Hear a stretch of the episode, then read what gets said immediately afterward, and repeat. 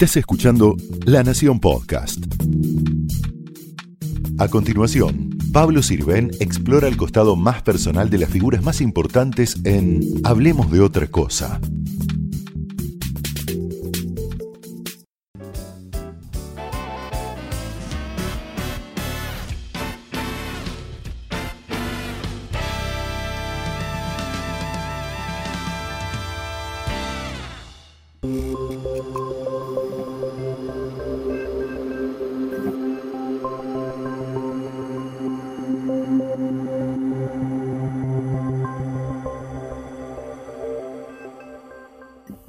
Gracias, doctora Marina Simián, por recibirnos. ¿Dónde? Decinos dónde exactamente.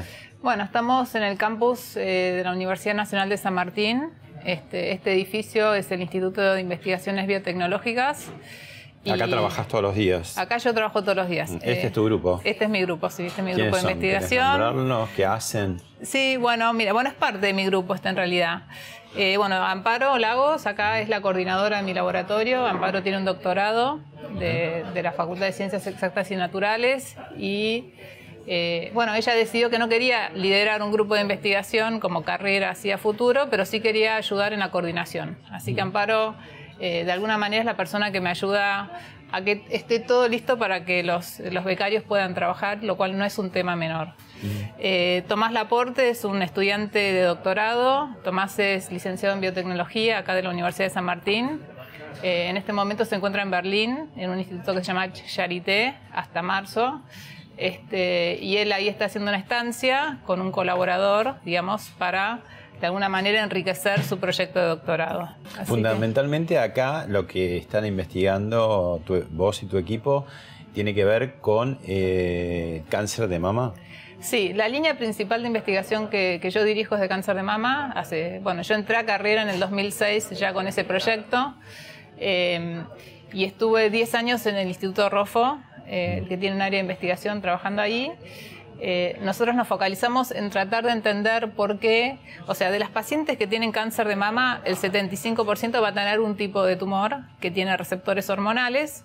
Estas pacientes después de la cirugía y quimio-radioterapia, dependiendo de cuán avanzado haya estado la enfermedad cuando fue diagnosticada, reciben luego 10 eh, años de terapia hormonal, ¿no?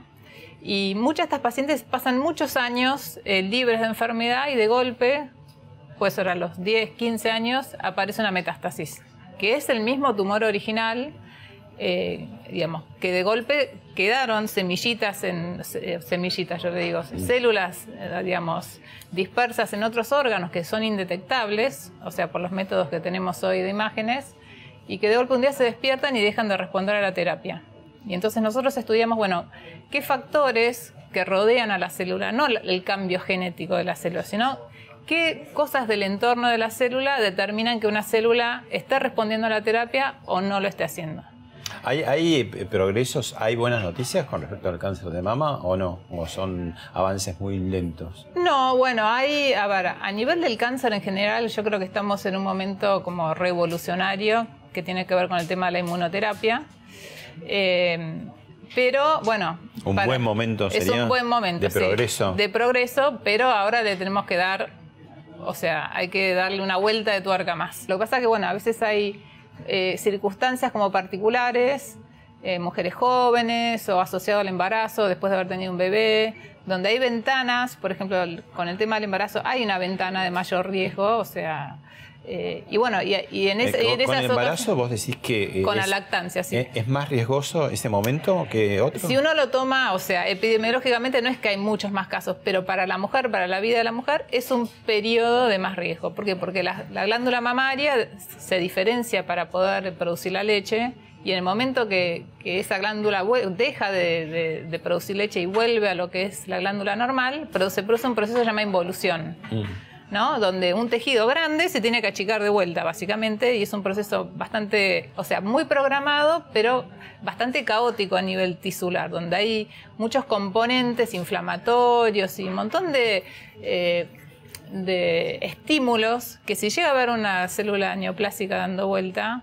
y Es un, es un, como ¿Y- un caldo de cultivo. ¿Y qué aconsejas ahí? ¿Que redoble un poco la, la- la previsión o, o No, bueno, yo creo que la mujer tiene que estar consciente desde antes del embarazo de estar bien controlada, de que, de que los médicos estén bien eh, conscientes de que esto puede pasar, porque bueno, uno lo que escucha, o sea, por más que yo no soy médica, ¿no? Y por supuesto lo que yo hablo no lo hablo como médica, sino como investigadora, como bióloga, que es lo que estudié. Eh, pero sí uno se encuentra, eh, a uno le llega mucha información de lo que le pasa a los pacientes, porque bueno, la gente recurre a uno porque uno no- es un especialista en el tema, ¿no? Eh, y uno va escuchando episodios individuales, ¿no? Pero bueno, que no dejan de ser importantes, de, muchas veces de, mujeres que han dejado de lactar o que están lactando, que sienten una dureza y que el médico le dijo, no, es, que es una obstrucción o tenés una infección, o- pero, y no le dan la importancia que hay que darle. Entonces yo creo que eso es, un tema importante. Eh, ser conscientes y hay, hoy en día hay toda una rama de, de estudio de, gente que se especializa en lo que es el cáncer de mama asociado a la lactancia, digamos, ¿no? Que capaz que hace 20 años era algo que no se hablaba. ¿Vemos un video, lo charlamos? Bueno. Yo soy científica. Científica, qué maravilla. ¿Estás detrás de alguna investigación en este momento en especial? Sí, yo dirijo un grupo de investigación. ¿Dónde, Conicet? Sí, soy de CONICET en la Universidad de San Martín y nosotros trabajamos en el desarrollo de nuevas terapias para el cáncer. Y en realidad, bueno, vinimos acá porque lo que si recaudamos algo es para nuestro grupo de Es para investigación. la investigación. Es para Otro la- aplauso, chicos, por favor. ¿Te costó mucho la decisión o cuándo fue el primer chispazo de decir eh, la plata que me está faltando? Porque es así, ¿no? De un Sí, sí, sí. subsidio otorgado por otra parte, Sí, ¿no? sí, sí, ¿Cu- sí, ¿Cuánto era? Contalo un poco. Bueno, yo tenía, yo en 2016 eh, me presenté a la convocatoria anual que hay de lo que llaman los PICT, que es la línea de financiamiento más importante que tenemos.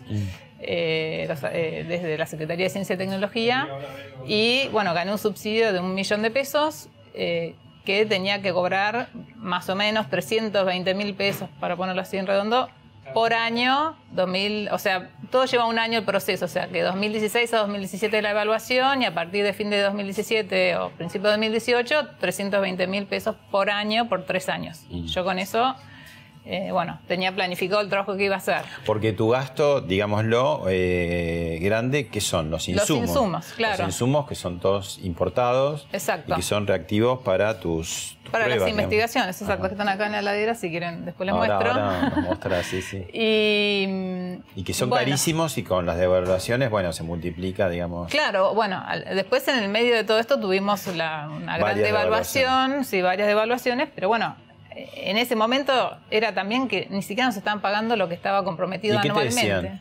No, no nos dicen nada, o Ah, sea... Ya va, ya, ya va a llegar. algo Sí, así. no, lo- o sea, una cosa que yo dije mucho es que no nos hablan, o sea, que durante esta gestión la Secretaría de Ciencia y Tecnología realmente no se ha comunicado con, con la comunidad, la, la comunicación ha sido muy mala.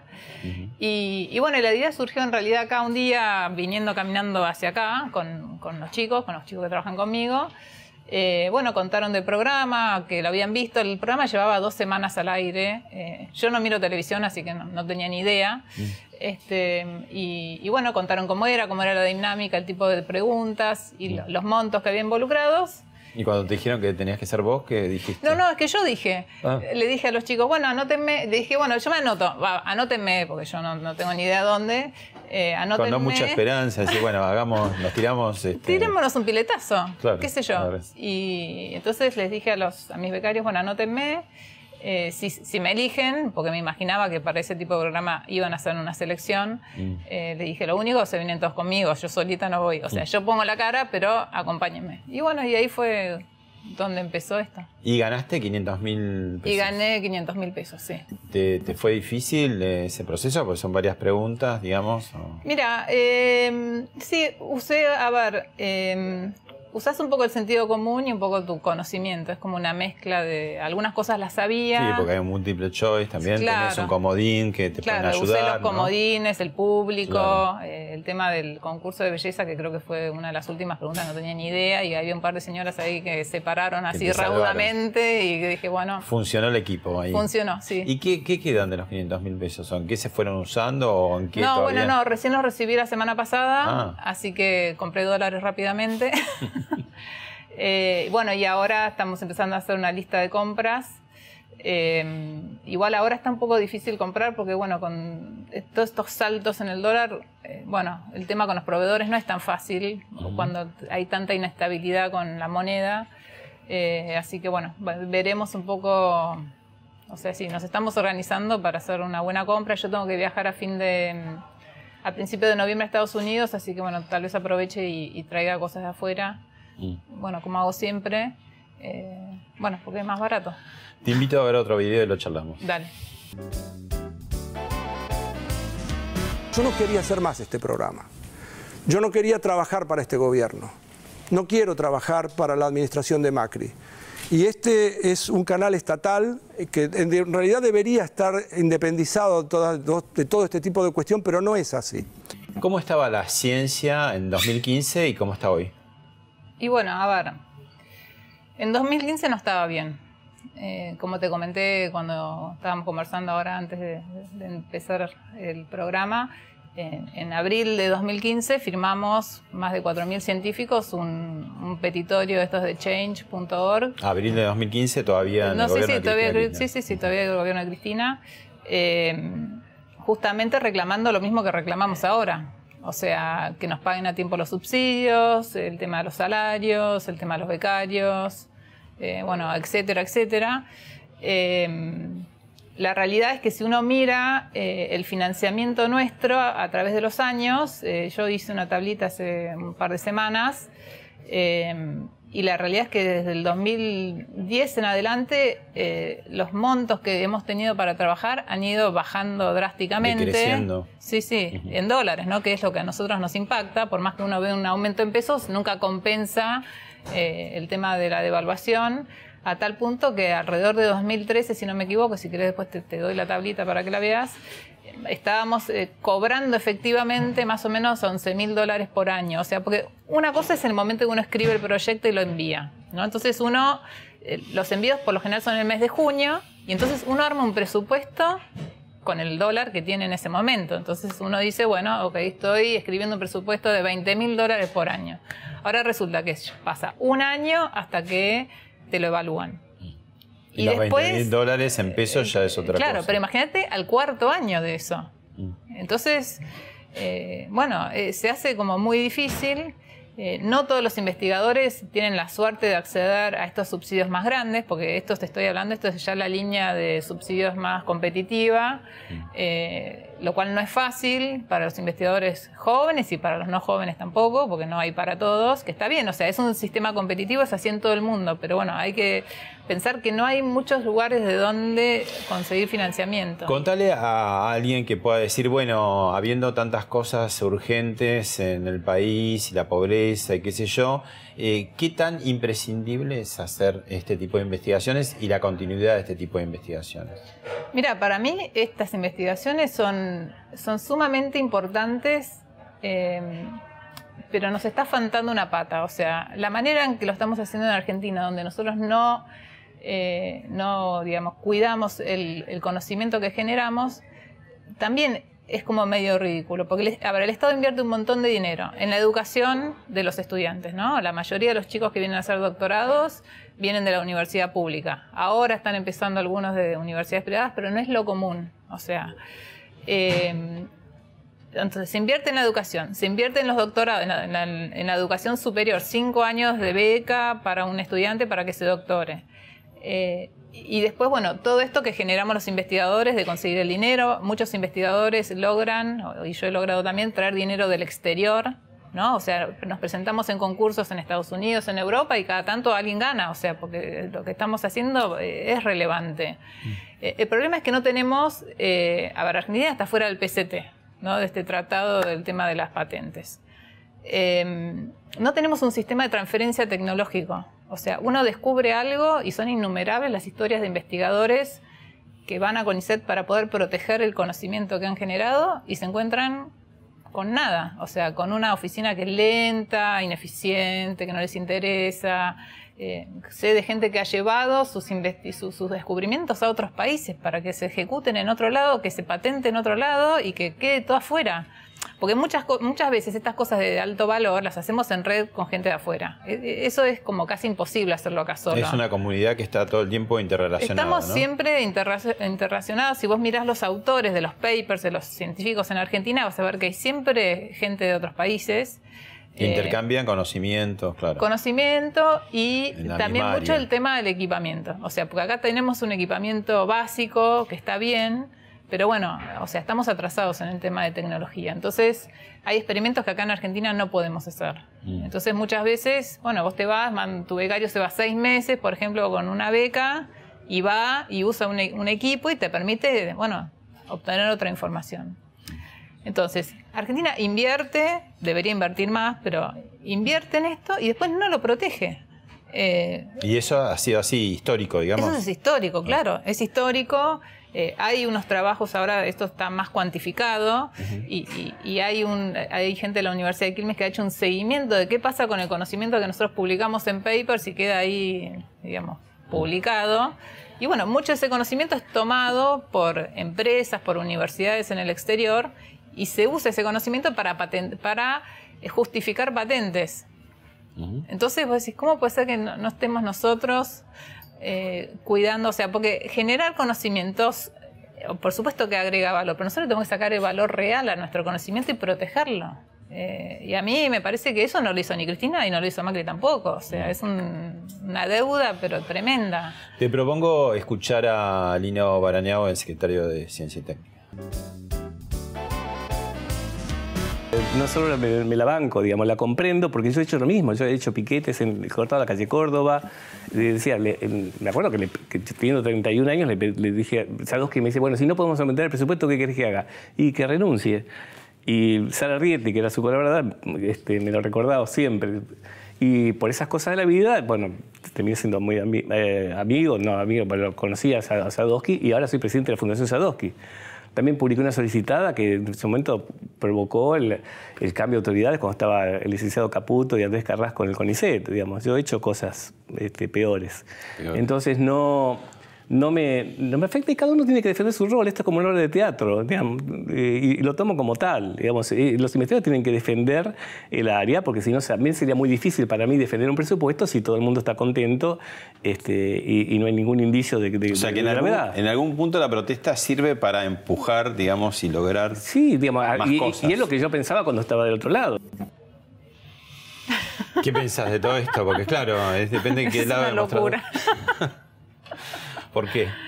No, a ver, mira, yo te voy a dar un ejemplo. Em, el tema del decreto para la designación de Pecheni de Cornbit en el directorio de CONICET, ¿no? Mm. O sea que yo, eh, yo con, con Lino no, no hablé de, o sea, nunca hablé, nunca se me acercó después de que aparezca en Quién quiere ser millonario. Tuviste un encuentro con, el presidente. Con el presidente, sí, estuve con el presidente. Y, fue uno de los, reclamos, vos tenías como una serie de puntos. Sí, sí, sí, sí, yo me fui bastante preparada a la reunión. Contanos que... Eh, bueno, uno de los reclamos que, que yo le llevé fue el tema de la firma de ese decreto. Mm. Yo no tenía ni idea que tenía que firmar un decreto. Contaba un poquito de qué se trata el decreto. El decreto era para la designación de dos miembros del directorio de CONICET. El CONICET tiene un directorio que se renueva.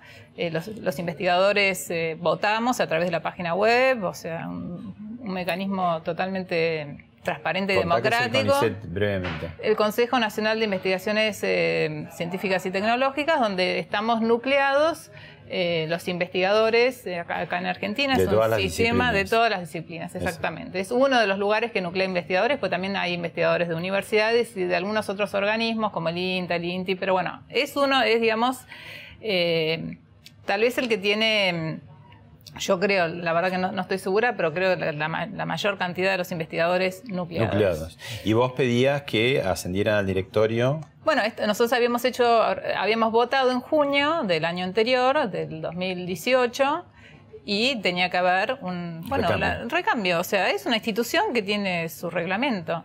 Eh, lo interesante es que ese recambio, eh, a ver, la comunidad vota de tres candidatos. ¿no? Hay tres candidatos, la comunidad vota. El presidente de la nación tiene que firmar el decreto. Ahora, él puede firmar para que asuma el que fue elegido por la comunidad científica o alguno de los otros dos. Y acá empieza un juego político, digamos, ¿no? Porque el presidente eh, puede analizar quiénes son los dos votados por la comunidad y si él siente que no son, que son gente que son de la oposición, póngale, o sea, que sean gente muy políticamente, muy, muy fuerte políticamente, capaz que él se siente más cómodo con alguno de los otros dos candidatos. O sea, así es, son las reglas del juego. Mm. Ahora, si vos dejás pasar un año, evidentemente no tenés ningún tipo de movilidad para, para elegir alguno de los otros dos. Eso es la primera cosa.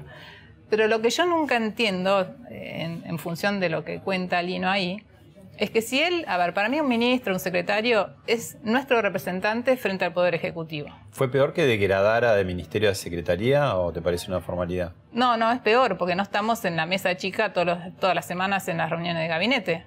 O sea, yo creo que ser ministerio pone a ciencia y tecnología en la reunión de gabinete todas las, todas las semanas, no es un tema menor. Te propongo un Eh, video que seguimos charlando. Bueno, ¿Tecnología vuelve a ser un ministerio en su gobierno? Definitivamente, definitivamente. Cuando Cristina en el 2007 lo creó, lo creó a instancias mías. Ella estuvo absolutamente de acuerdo en aquel momento. Es, es darle, en verdad cuando uno crea el Ministerio de Ciencia y Tecnología, lo que hace es darle importancia al futuro de la Argentina. Las sociedades ricas son las sociedades que desarrollan la inteligencia. sí, el problema es si, ellos- si van a tener reuniones de gabinete. No, no sé, Cristina no tenía reunión de gabinete. No, no tenía reunión No, por eso, o sea, bueno, no sé, depende cómo funcione cada gobierno. Eh, a lo que yo volvía era que, a ver, nosotros votamos en junio. Entre ju- fin de junio estaba el resultado. Entre junio y el 7 de septiembre, 8 de septiembre, que se disuelve el ministerio y se convierte en secretaría, ahí todas las semanas iban a las reuniones de gabinete Lino Barañao y Jorge Aguado. ¿Cómo en todas esas semanas ellos no fueron capaces de decirle, señor presidente, usted tiene que firmar un decreto? Ah, sí, ¿de qué se trata el decreto? No, mire, esto funciona así. Eh, hay que reemplazar a dos miembros del directorio, la comunidad ha votado, las reglas del juego son estas, estos eran los otros candidatos. Eh, bueno, usted decida o asesórese, fíjese, en- en- en- ¿entendés lo que te estoy planteando un poco? Sí, sí, sí. Eh, y, y eso es lo que yo digo, si él nos está representando, ¿cómo puede ser que deja que estas cosas duerman? Eh, ¿Y qué más le pediste al presidente Macri y qué tipo de empatía querés que tuviste de, de él? Eh, no, ¿O fue, fue, fue un, un encuentro porque vos estabas justo sonando muy fuerte por el programa también? bueno, fue un encuentro, por e- o sea, lo que disparó el encuentro fue eso. Eh, ¿Qué te pasó en la calle con la gente? No, bien, la gente, bien, o sea, la gente no me reconoce tanto porque eh, yo por lo general no ando eh, tan pintada y vestida como, como estaba en el programa, o sea, por lo general ando más, eh, más, más crota, qué sé yo, ando más así de jeans, entonces la gente le cuesta, a- algunos me reconocen y otros no, Eh, pero no, la gente bien, o sea, no, bien, o sea, los encuentros que tuvo, gente que se me ha acercado y pedido fotos, la verdad que bien. ¿Qué te decía el presidente de tus reclamos, digamos? Todo esto que estábamos conversando, Sí. vos lo habrás trasladado de alguna manera. ¿no? Claro, bueno, pero yo fui con ejemplos muy concretos, porque yo dije, no voy a ir a sentarme y decir, bueno, no nos están pagando. O sea, fui y le mostré casos puntuales de cosas que pasan, que para mí eran como ejemplos de lo que pasa a nivel eh, en general. Eh, y bueno, mi impresión fue primero que no, no estaba para nada al tanto de lo que pasaba. O sea, creo que la parte de ciencia y tecnología eh, la tenía totalmente, la tenía o la tiene totalmente delegada en la gente. Yo entiendo que un presidente no esté al tanto de todo y obviamente, bueno, uno como científico le gustaría que, que sí esté más al tanto de, lo- de nuestra área, ¿no? Porque bueno, Y es además- el centro de, mi- de nuestra, nuestra existencia, ¿no? Además, como vos decís, al desaparecer de la reunión de gabinete que este presidente sí hace, bueno, el tema... Y se diluye mal, eh, claro. Eh, y, y bueno, a ver, cuando empezamos a conversar y, y yo le pregunté cuánto tiempo tenía, porque bueno, quería optimizar el uso del tiempo, me dijo media hora y la realidad es que tuve 45 minutos y terminé cerrando la reunión yo. Con lo cual, tuve la, no sé, pude como captarle la atención y su interés. ¿Y qué cosas concretas sucedieron desde entonces? Bueno, esto en los nombramientos en directorio. Bueno, los nombramientos, eso salió bastante rápido. Bueno, se está terminando de, de, de, ¿cómo se dice?, de, de firmar todas las resoluciones que nos van a permitir eh, importar reactivos directamente puerta a puerta acá a los institutos sin pagar eh, impuestos. O sea, el trámite, había un trámite ya que se llama Ruesit, pero muy sumamente engorroso, eh, y, a tal punto que nos conviene a nosotros ir a un congreso y traer las cosas en la valija, sí, y, contrabandearlas, para ponerlo mal y pronto, y eso se lo dije. Eh, que hacer ese trámite, porque ese es ese trámite, que te den el alta del trámite, estás entre tres meses y un año. O sea, yo no puedo estar esperando un año. En Estados Unidos la gente dice, quiero hacer tal experimento y, al día siguiente tiene el reactivo arriba de la mesada. Eh, a ver, eh, está bien que acá no tenemos la cantidad de recursos y pensamos mucho más qué vamos a hacer y qué no, y colaboramos y antes de comprar algo averiguamos quién tiene, ah, me prestas una alícuota para hacer una prueba, después te devuelvo. Eso lo hacemos todos los días, pero bueno, tampoco vamos a estar esperando meses y que después nos cobren cuatro veces más, o sea, es como imposible. Vos si tuvieras que decir, eh, me decías, bueno, en todas las épocas la ciencia fue un poco la cenicienta y en el gobierno anterior también. ¿Dónde estamos? ¿Estamos igual, peor, mejor? No, ahora estamos peor. ¿Por qué? Estamos peor porque tenemos primero un problema muy serio del flujo de los fondos, que no entiendo como ahora, ahora, digamos, en estos últimos meses, después de todo este lío que se armó, de golpe, espasmódicamente, se ha, entrado dinero. El dinero está sumamente devaluado. Eh, ahora, bueno, después de los acontecimientos del último año y medio, en realidad estamos como en una crisis, porque, a ver, el, llamado del año pasado que se está terminando de evaluar ahora y se van a dar los resultados, calculo, de acá uno o dos meses, eh, ya no, no sirve para nada esa plata. Entonces, yo personalmente creo que hay que hacer como un reseteo del sistema científico-tecnológico en cuanto a montos, en cuanto a todo, porque nosotros tenemos toda una serie de reglas, por ejemplo, si vos tenés dos subsidios de este tipo, PICT se llaman, no podés presentarte a un tercero. Pero hoy la gente que tiene dos de esos subsidios, tiene dos subsidios que no valen nada. Eh, y, la realidad es que es insostenible en el tiempo. Y después, eh, con respecto a los salarios de los becarios, eh, que están por debajo de la línea de la pobreza, o sea, ¿qué, incentivo puede tener un chico de 25 años que por lo general es un chico que le gusta estudiar, o sea, un doctorado no lo hace cualquiera, lo hace alguien que, le gusta estudiar, que, quiere dedicarse a algo académico, o sea, con el dinero ese no puede sobrevivir. Y no es que en otros países se ganan un montón de plata, no es así, la gente gana para vivir y punto, y ir en bicicleta a trabajar, pero bueno, esto eh, ahora estamos en, una circunstancia que es, eh, digamos, inverosímil, digamos, ¿no? Cuando saliste en el programa, que bueno, fue muy, muy comentado, las redes sociales se agitaron rápidamente, pero se agitaron desde un ala, podrían decir del ala opositora, ¿no? Como diciendo, bueno, por fin alguien lo dice y todo. Y al rato, bueno, nos enteramos que, que, tu marido es funcionario del gobierno eh, de la actual, ciudad. ¿no? Es, este, subsecretario de, Tránsito y Transporte. Esteban Galusi. Galusi. Y claro, y ahí se hay como sorpresa, ¿no? Como si vos no, pudieres, no pudieses tener una opinión libre y crítica Claro. Aún teniendo una persona tan cercana que está relacionado con el gobierno actual. Sí, sí, sí, sí. ¿Cómo, ¿Cómo sentiste esto? ¿Cómo lo viste? ¿Te llamó la atención? ¿Estás acostumbrada a que suceda así? ¿Que, se habla...? Sí, a ver, la gente... Eh, en las entrevistas que me hicieron eh, en esos primeros días cuando saltó este tema, eh, Muchos me preguntaban si no tenía consecuencias para mi marido en el trabajo, si mi marido me había dejado ir, no sé, una cantidad de cosas rarísimas. Eh, y no, o sea, a ver, yo voy a ser a ver, yo voy a apoyar a un candidato por no apoyar a otro, o a ver, en Argentina tenemos una grieta, y eso hay que entender, o sea, la grieta no es solamente una, una palabra, es realmente lo que pasa, y eh, lamentablemente estamos en esta situación. Em, yo firmé también la, carta esta de los 150 que, apoyamos a Macri, de los intelectuales. Eh, ¿Y cómo, eh, firmando lo que dice la carta, que no estamos de acuerdo con todo lo que ha hecho. O sea, yo no estoy de acuerdo con muchas cosas, con otras sí. Eh, y bueno, yo creo que no es todo blanco-negro. No tampoco puedo creer que los, que los científicos, y que no es así porque me consta, porque la gente me escribe mails, o sea, no, no mucha gente capaz que se anima a, blanquear, digamos, lo que piensa políticamente o lo que no piensa, eh, pero sí, sí te mandan mails. Te mandan mails, te mandan mails de apoyo, te dicen gracias, eh, te dicen gracias por sacar el tema de los salarios. Muchas mujeres escribiéndome diciendo gracias por sacar el tema de los sueldos, o sea, eh, son cosas que la gente no quiere hablar. ¿Y cómo, cómo se entiende, por ejemplo, que vos eh, votaste, supongo que vas a votar eh, también a- de vuelta a Macri, ¿cómo se entiende que no estás para nada de acuerdo cómo se maneja la política eh, Científica. Sí. que es la que a vos te atañe más en lo particular, ¿no? Eh, Sí, bueno, haré todo lo posible para que cambie. O sea, y, y bueno, o sea, yo creo que cada uno desde su espacio tiene que hacer lo posible para que. A ver, yo, yo hice lo dentro de lo que pude, después de reunirme con, con Macri, me reuní con, con- con Jorge Aguado, con el secretario.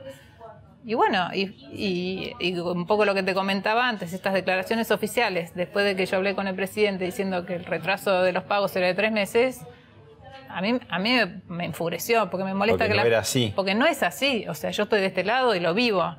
Eh, y entonces, ¿qué hice? Eh, antes de la reunión, eh, escribí a un montón de unidades ejecutoras. A ver, yo estoy en el sistema desde los 90, o sea, conozco a muchísima gente. Empecé a escribir y a pedirles si por favor me podían mandar planilla de ejecución de presupuesto y, y fui, se la mostré y me decía, vos no puedes decir mentiras. O sea, a mí me da vergüenza ajena. Y de quien sea el gobierno. O sea, yo creo que como argentinos, eh, a ver, nada, es un tema de dignidad, ¿no? ujú.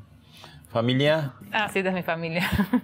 Contanos. bueno, mi familia está compuesta, tengo tres hijos, eh, uno de 20 que ahora cumple 21, Santi, Santiago, eh, una hija de 19 y un hijo de 15. ¿Y para dónde rumbean? No, bueno, mi hijo mayor eh, estudia ciencias del deporte, así que ese lo, viene más, más científico. Mi hija ciencias políticas y el otro está en el colegio. Vos hablabas de las cosas que te decían si le habías pedido permiso a tu marido, qué sé yo. ¿Y tu marido qué le pasó con las declaraciones de pronto de su célebre esposa eh, por estar en la televisión? Y, y esta postura, eh, podríamos decir, políticamente incorrecta. Porque. Bueno, pues, lo que le pasó, si querés saber, que es bastante gracioso, pero él eh, ahí en la ciudad tiene un equipo con, con muchas mujeres que trabajan para él, mujeres jóvenes, ¿no? Eh, y, y muchas lo felicitaron. Bueno, o sea, le parece, les parece. Felicitaron por vos. Claro, pero en el sentido de que tenés una mujer que puede decir lo que piensa. Mm. Y, y- y- y les parece, no sé, a él está orgulloso. O sea, mi marido, a ver, me ve, a ver, mi marido me ve eh, luchar por mi, por mi profesión y por mi carrera desde siempre. O sea, porque, o sea, siempre es una remada infernal. Eh, y bueno, y, y en todos estos años yo he tenido muchos momentos de mucha frustración, de, de- de por momentos decir, bueno, basta, no hago más esto. Esto nos lo planteamos todos los días. O sea, el viernes, hace dos semanas, sí, diez días, hubo una jornada de mujeres en ciencia, ¿no? Que se hizo ahí en la Facultad de Medicina. Eh, y Ana Franchi presentó inicialmente un tema de números de mujeres en ciencia, o sea, cómo las mujeres eh, somos prácticamente mayoría o más, la mitad o casi un poquito más en, en los escalafones más bajos, claro, y arriba prácticamente en los, en los puestos jerárquicos eh, no, no hay prácticamente mujeres, son muy pocas. Entonces está eso por un lado y, y una está, o sea, es, es mucho esfuerzo. Y hay una etapa de la vida cuando mis hijos eran chiquitos, o sea, bueno, ahora ya están todos grandes, ya, bueno, ya el de 15 ya tiene sube, o sea, yo cuando se pueden andar en colectivo ya... eh, eh, la verdad que es, mu- es mucho esfuerzo por un sueldo muy magro y mucha responsabilidad, porque la responsabilidad es con la gente que trabaja con uno, o sea, con los chicos que hacen el doctorado. Entonces, un, un chico que gana una beca con vos y que, que vos te comprometes cinco años a guiarlo para que después de esos cinco años tengas el mayor título que da una universidad, bueno, para mí no es eh, trivial. O sea, ahí el tiempo corre y cinco años parece mucho tiempo, pero pasa eh, rápidamente. Con lo cual, eh, no, no, él siempre me vio y, y- y- y le pareció legítimo y... Igual, digamos, en una época de, de- de varios años de grieta, ¿no? De blanco y negro y nada de matices, eh, es como que sorprende. Sorprende lo que debería ser normal, pero digamos, Sí. este, eh, cierta, mm, cierto asombro, ¿no? Por los que primero arrancaron las redes y después dijeron, ah, no, es del otro lado, pero tampoco del otro lado no es exactamente del otro lado, porque eh, vota al presidente, pero tiene una postura crítica. Es esto, ¿no? De Sí, o con el tema del aborto, por ejemplo, también, ¿no? O sea, en algún momento alguien me preguntó si estaba a favor o no, y yo estoy a favor de la legalización, de penalización, bueno. Y, y- y también pasó en Twitter, ¿entendés? Gente, ah, no, pero ¿cómo puede ser? pero a ver, eh, no es que acá hay dos cajas y uno entra en una caja o entra en la otra. O sea, el ser humano es mucho más complejo. Eh, bueno, y, espero que todo el mundo se sienta en la libertad como para poder en los distintos temas poder opinar y decir... Con matices, Con matices, claro, por supuesto. Y también el deporte te, Ah, es sí, importante. Sí. sí. Sí, sí, soy muy deportista. Eh, yo creo que el deporte es lo que me ha mantenido, bueno, eh, más o menos cuerda, digamos, no sé si, si lo estoy del todo. Eh, sí, sí, me gusta mucho el deporte, eh, me gusta mucho correr y, y el kitesurf también, bueno, es un deporte extremo que descubrí en los últimos, hace cinco años que hago ese deporte y, y me gusta mucho.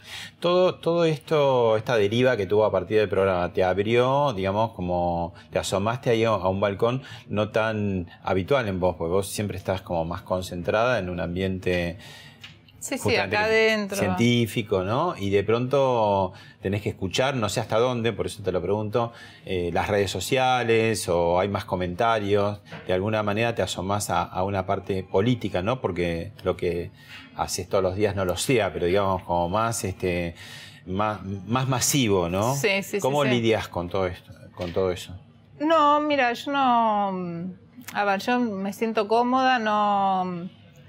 eh, a ver, por momentos no, no es que lo veo directamente, pero siento como siento que en determinados entornos a la gente no le cae, sobre todo en- en- no acá en la universidad. Yo acá me siento muy cómoda.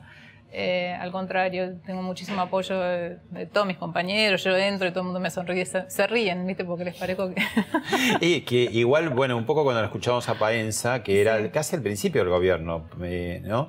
Eh, la comunidad científica, como vos decís, tiene ah, diversidad y pluralidad, pero podemos decir que tiene un gran componente de, de simpatía o de empatía hacia el kirchnerismo, ¿no? Eso- Sí. ¿O no? ¿O no es tan así? Para mí no es tan así. Para mí eso es lo que, o sea, sí, más, se sí, vende, sí, sí. más del 50, pero no te diría que es el 80 ni ahí, o sea, es más lo que se vende, sí.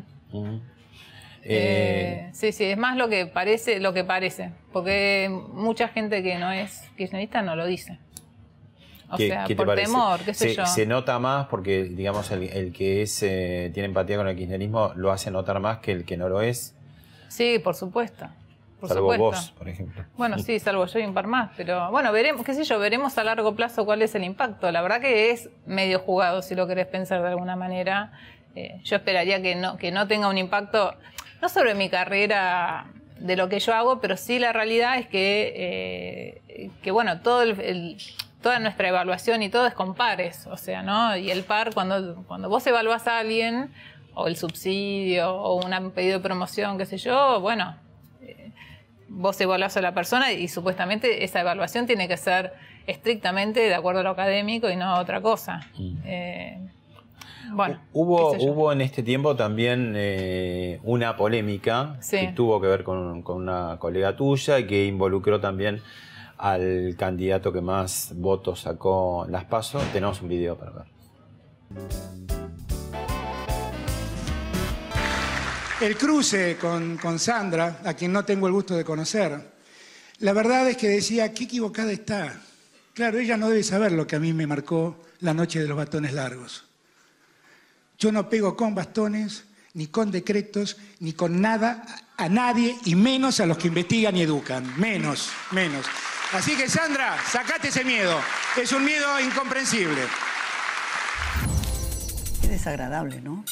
Sí, bueno, en el momento que lo dijo, yo no estaba ahí, o sea, estábamos eh, trabajando con una, colega, a mí me- que estuvieran ahí me da lo mismo, no estaba en la facultad incluso, y eh, la- una, una be- una becaria dice, mira, eh, Alberto Fernández nombró Sandra, nos matamos de risa. Y yo, bueno, a la, a noche me, me estaba yendo a casa y eh, abro mi celular, porque yo lo apago cuando estoy trabajando, y la cantidad de mensajes de amigos, de mi familia, de, de inclusive un funcionario de la, de la CECIT que dice, esto es espantoso lo que te está Te pasando. vamos a cuidar, dice, sí, sí. Eh, pero ¿por qué? no? Porque yo no entendía muy bien. Y ahí me empezaron a explicar que me dijeron, mira, nunca se personaliza, porque te está señalando, te está señalando en el lugar donde vos trabajás. Eso te puede traer consecuencias. Jamás un- en política se tiene que hacer eso. Y ahí fue cuando yo empecé a dimensionarlo, porque yo lo, había, lo, lo hubiera dejado pasar, en, en serio. Sandra, sí. Se armó ahí también un- una Sí. bola de nieve, ¿no? Y que justo el candidato, no sé si feliz o infelizmente, después tuvo que aclarar de vuelta, ¿no? Pero al haber un señalamiento... Sí, con en nombre- parte de su lugar de trabajo, ella trabaja en exactas. Eh, sí, la verdad que, eh, a ver, eh, eh, personalmente pienso que son cosas que no, a, a ver, es como que se arma esta cosa, se sale un poco de control de lo que son los límites de, a ver, él iba ahí a recibir las 8.000 firmas. Esa es una reunión de científicos que apoyan Sí, su que tampoco me parece que se, debería hacer dentro de la facultad, creo yo, no sé. Mm. Eh, ¿Por qué no van a una plaza a entregarle? Porque, ah, digamos, en el esto se fue un extremo con el caso de Sandra, pero hay, hay muchos científicos que trabajan ahí todos los días y que no tienen por qué aguantarse, eh, sino que inviten a los demás candidatos, ¿no? A recibir firmas, qué sé yo. Esto, eh, contá dónde fue, así, así se- sabe la gente dónde fue la reunión. Esto fue en el aula magna de la Facultad de Ciencias Exactas y Naturales en Ciudad Universitaria, donde Claro. yo estudié y donde voy mucho porque soy jurado de tesis. ¿Y te parece que ahí se tomó como un sesgo de decir, bueno, apoyamos a este candidato y a otro no? Claro, bueno, sí, pero me parece que eh, generalizan algo. Una cosa es que, la gente vote y que, bueno, salga mayoría. Imagínate que se pudiese saber en, en exactas cómo votó exactas el día que se vota presidente, cosa que no se puede. Pero bueno, imagínate una cosa así, o que se haga un, algo testimonial. Pero otra cosa es llevar al candidato y armar todo este, todo este evento. No sé si es lo más adecuado. A mí me gustaría que las universidades de alguna manera sean el lugar del debate, pero no de campaña. No de un ¿no? lugar partidario, digamos. Claro, ¿Vos- exactamente. ¿Vos, crees que hay algún peligro, algún sesgo de, de persecución ideológica? Porque ahí Sandra Pita, bueno, lo, lo- lo sufrió, digamos, en carne propia. Seguramente en las redes la, la, la escracharon, ¿viste? Cuando te nombran, te señalan, ¿no? Eh, ¿Hay algún peligro y cómo se podría evitar ese...? ese- En el, si en el caso de que ganen los Fernández, bueno, No, en general, digo, cuando hay este... Bueno, ahora sucedió con Alberto Fernández, ¿no? no, Y- uno esperaría que no, o sea, sería muy triste creo que pase eso.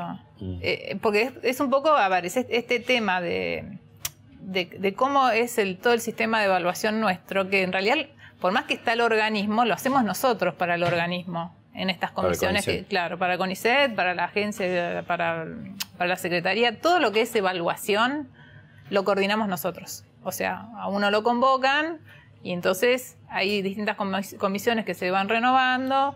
Eh, por supuesto que son eh, procesos transparentes. Yo he participado en muchas comisiones y por lo menos en todas las que yo participé eh, se, se promueve y, efectivamente es un proceso muy transparente, pero bueno, uno, a ver, de esto polarizarse mucho, bueno, o sea, que- puede tener esas y consecuencias. bueno, podría llegar a, a derivar en eso, no sé, qué sé yo. La verdad que esperemos que no. Sí, uno esperaría, digamos, de universidades eh, que no, ¿no? Porque es el lugar justamente de, Sí, del o ejercicio del de pensamiento más sutil.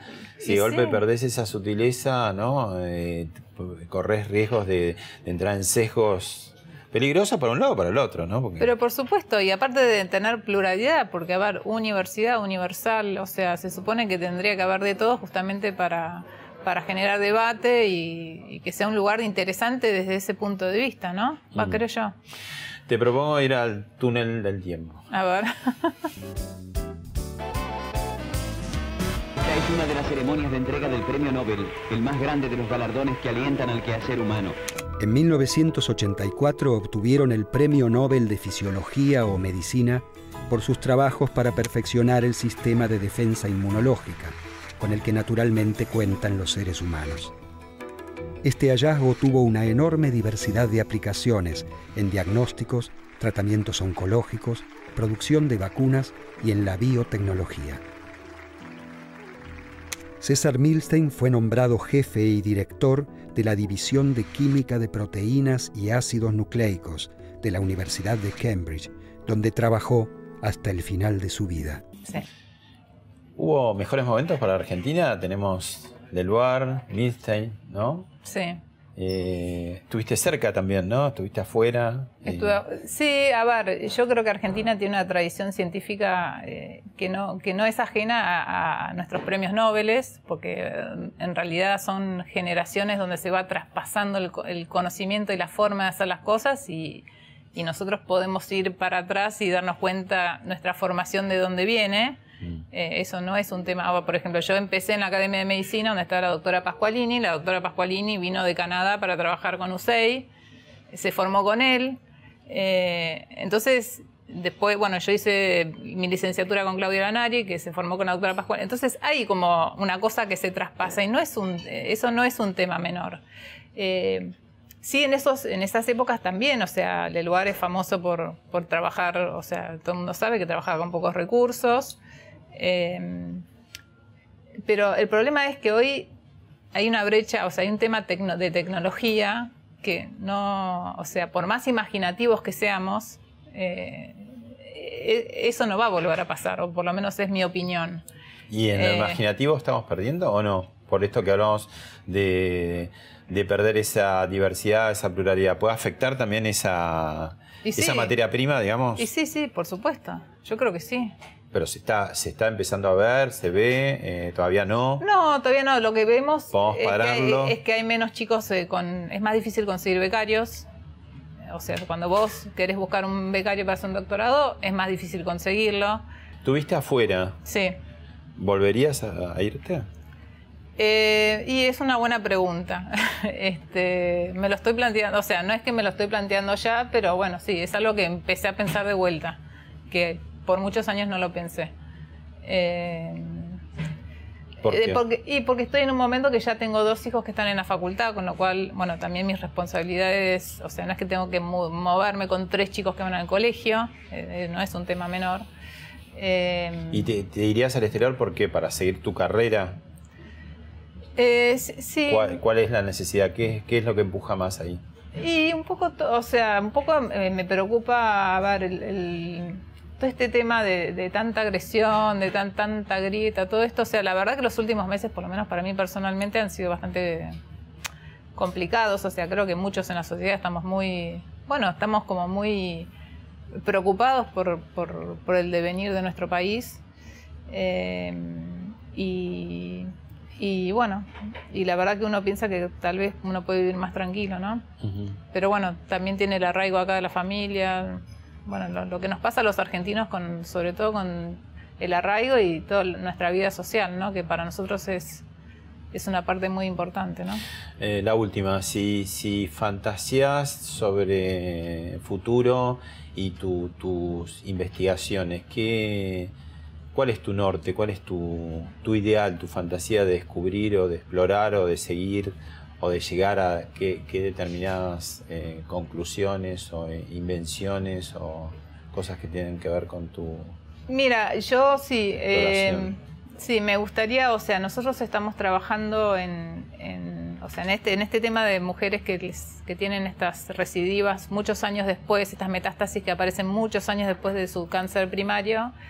Eh, bueno, estamos trabajando con, el desarrollo de unas nanopartículas que llevan un antiestrógeno, que es la droga que toman las mujeres siempre, eh, junto con eh, un inhibidor de, una de, una, de un receptor de membrana, algo que tienen las células en la membrana que permite que se anclen a lo que hay afuera de la membrana, la matriz, y genera resistencia, esta resistencia, y es por eso que vuelve a aparecer el, cáncer me gustaría poder desarrollar una, esta, esto, esta idea que yo tengo, que la estamos probando, eh, ya la hemos probado in vitro y estamos ahora justamente con las revisiones de un trabajo, eh, probarla en, ratones, estamos en esa etapa ahora, eh, y desarrollar justamente una droga que permita que, que, las mujeres que tienen ese tipo de cáncer de mama nunca más tengan un tumor después. O sea, eso es eh, es mi línea que yo ya vengo, bueno, hace 13 años trabajando en lo mismo y es como minor. Y 13 años, desde el 2006, que lo empecé a pensar. O sea, yo me presenté con ese proyecto, con esa idea, eh, que era bastante más rudimentaria en ese momento, porque bueno, todos estos años, todo lo que hemos ido descubriendo lo ha hecho mucho más rico. Eh, con esa idea también conseguimos financiamiento de Estados Unidos inicialmente, lo cual nos ayudó un montón para, para arrancar y para consolidar el grupo. Y bueno, sí, eso es un poco como el norte que yo tengo. Y después, bueno, tenemos otros proyectos que se van armando en base a colaboraciones, eh, a los intereses de los estudiantes, bueno, cosas que van pasando, ¿no? Eh, bueno, ojalá que lo pueda lograr acá. Sí, no, y después la otra cosa que me gustaría comentar, que a raíz de haber salido en el programa de televisión, se me acercó gente, gente, bueno, de la gente común, digamos, eh, a colaborar eh, una empresa y un señor jubilado que vive acá en Villa Porredón y, otra empresa más, fundaciones asociadas a empresas, a, colaborar con nuestro grupo. Eh, y bueno, creo que eso es algo muy importante. Acá en Argentina no hay una, cultura de filantrópica y, y, mucha gente no sabe lo que hacemos acá adentro o no nos conocen, o sea, en los tres casos estos, eh, yo invité a los, a los, presidentes de las, eh, de las, fundaciones o a los individuos a entrar acá y pasarse un día acá y, ver cómo trabajamos y quedan sumamente sorprendidos, ¿no? Eh, así que bueno, creo que también mostrar un poco a la sociedad qué hacemos, que, no estamos tan lejos y, que bueno, y que el que quiera ayudar, por supuesto el Estado es el principal, pero hay que entender también que en los países desarrollados eh, hay familias, hay muchos individuos que, aportan. Exacto. Y que todo junto, digamos, contribuye a que, también haya mejor diálogo entre los científicos y la sociedad, ¿no? Mm. Gracias, Marina. No, por favor, gracias a vos.